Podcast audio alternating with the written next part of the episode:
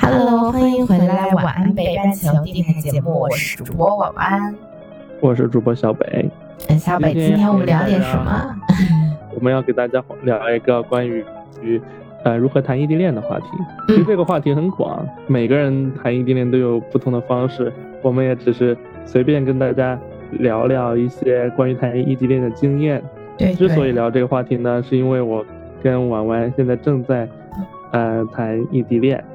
嗯，当然我知道身边呃也有越来越多的朋友是在异地恋的关系中，因为学业呀、工作呀各种原因，可能本身没有异地的两人，就是会有短暂的一个时间是要异地恋的，其实也不短暂。很多人因为工作、学业，可能有好几年、好几个月的时间要异地。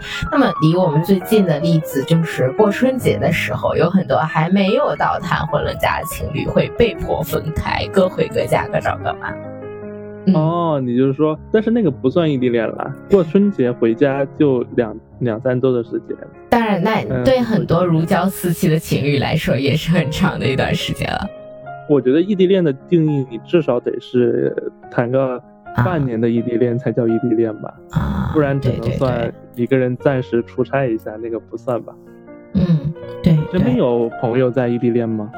其实有，其实有，对，就是还是蛮多的，尤其是我们行业的特征性，呃，在一个城市不是那么好找到我们对口的职业，嗯，或者岗位比较有限，所以有很多我的朋友在这一行的朋友都会和家属短暂的异地恋，然后同时呢，在找两个人可以相聚的一些工作机会，嗯，这还是蛮现实的一个问题。你跟你的朋友肯定是经常会，嗯。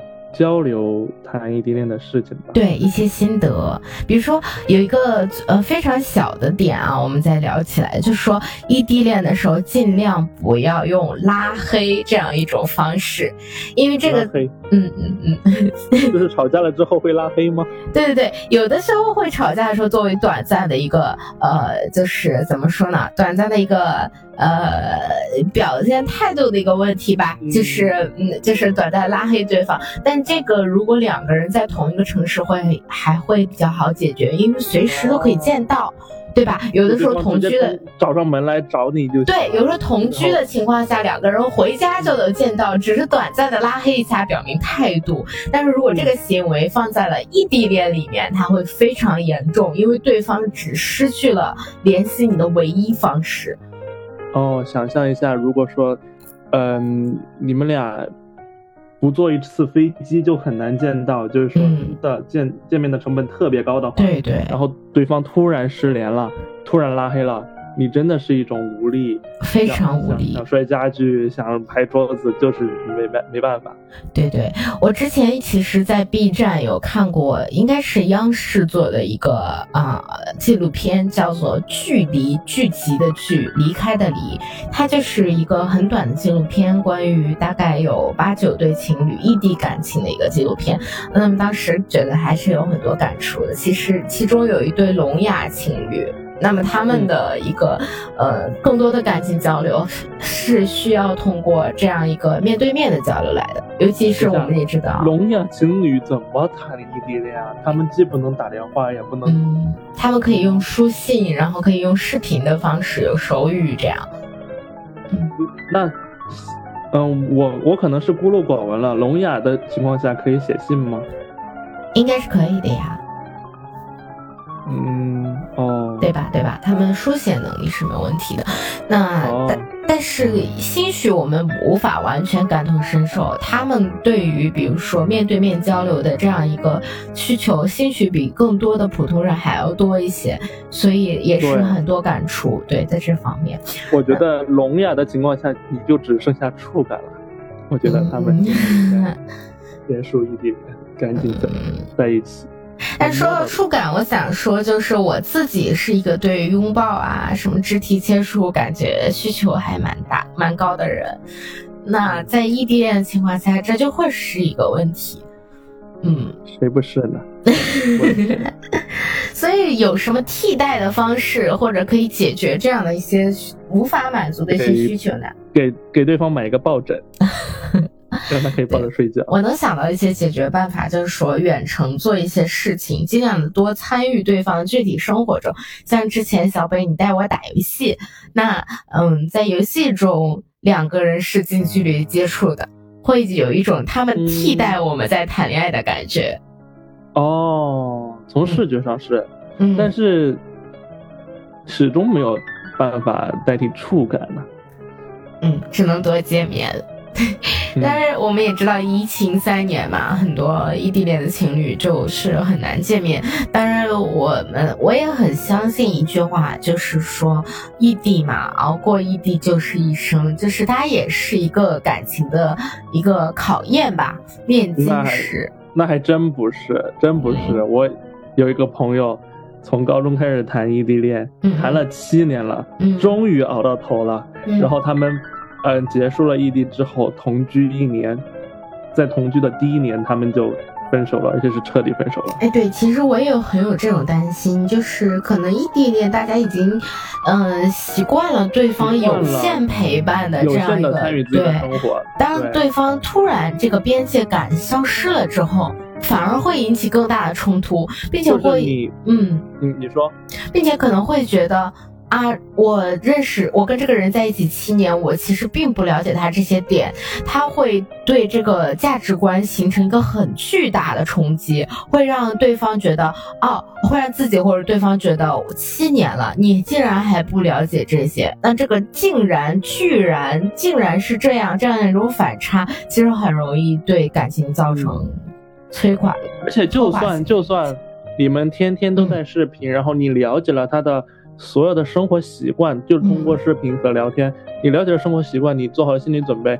但是你你你当一个人，呃，二十四小时不间断的参与到你的生活来的时候，你即使是需要个人空间，你也不得不面对他，不得不跟他在一起和接受接受和输出你的感情的时候，那个时候你可能如果没有准备好的话，可能会感到窒息。对对。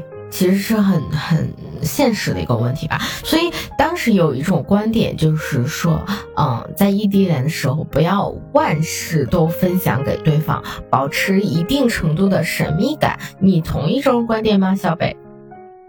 嗯，我不太同意这种观点。嗯，因为你如果刻意的去啊按住一些事情不说，到时候线下见面的时候，你总会发现的呀。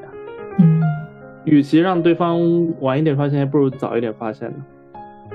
也是，但是可能会有一些爱情的感觉，其实来源于神秘感啦。所以，嗯嗯，这是一个可能可以值得讨论的问题啦。嗯，这又是另外一个话题了。嗯，因为如果说要神秘感的话，总不能人的这一辈子，你们的爱情，嗯，结婚以后，爱情永远就都靠那个神秘感来。维持吧。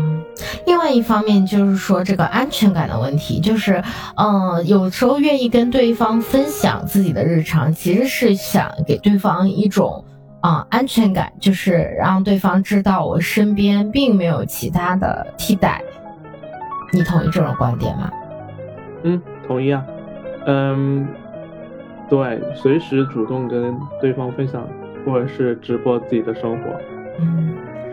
其实我看到一些情感的博主，他会讲说，异地恋比非异地恋更需要表达爱，因为你很难通过肢体语言去和你散发的这样一种信息素来感受到对方是爱你的，所以要要每天说很多很多的我爱你，我想你了，才可以让对方就是呃略知一二自己的心意。嗯，所以我感觉，嗯，我。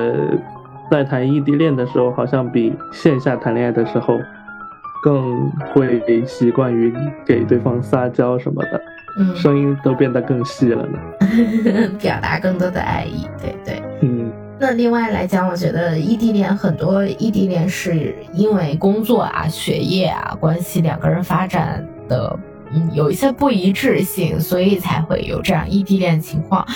那。嗯，不得不就是他呃不得不面对的一个现实，就是为了结束异地，总有一些需要妥协的情况。那最好的情况是两个人能找到一个都很喜欢、都很符合两个人发展、个人发展的一个城市去发展。那如果不能的话，总有一方要做些妥协。那在这个方面，你有什么想法？说到妥协，其实不是所有人都愿意妥协的。有很多人觉得一段感情是不足以来改变自己的人生轨迹的。对对。嗯，其实这有这种想法的人还不少。很多人都觉得要以自己的事业为中心，感情是，而感情反而成了一种随遇而安。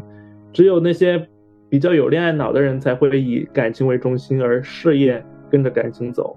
让我们在这里呃跟各位听众讲一下，我们两个人对于“恋爱脑”这个最近被污名化的一个词，我们俩是持正面态度的。我们很喜欢“恋爱脑”这个词，所以我们假如有人说我们是恋爱脑的话，我觉得这是一还蛮开心的。对对，因为这是就是因为我们俩是以爱情为最终的价值观的，我们会觉得这是嗯对我们价值观的一种肯定。嗯，对对。所以我觉得这个是个人选择了，嗯，当然希望大家就是享受每一段爱情，无论是在异地中的你们，还是非异地中的你们，都希望可以和和美美、顺顺利利的谈下去，希望有情人终成眷属。那么这就是我们这一期的内容啦，你们有什么异地恋相关的小故事，请踊跃投稿告诉我们。嗯，好，谢谢大家收听我们的节目。谢谢大家拜拜。拜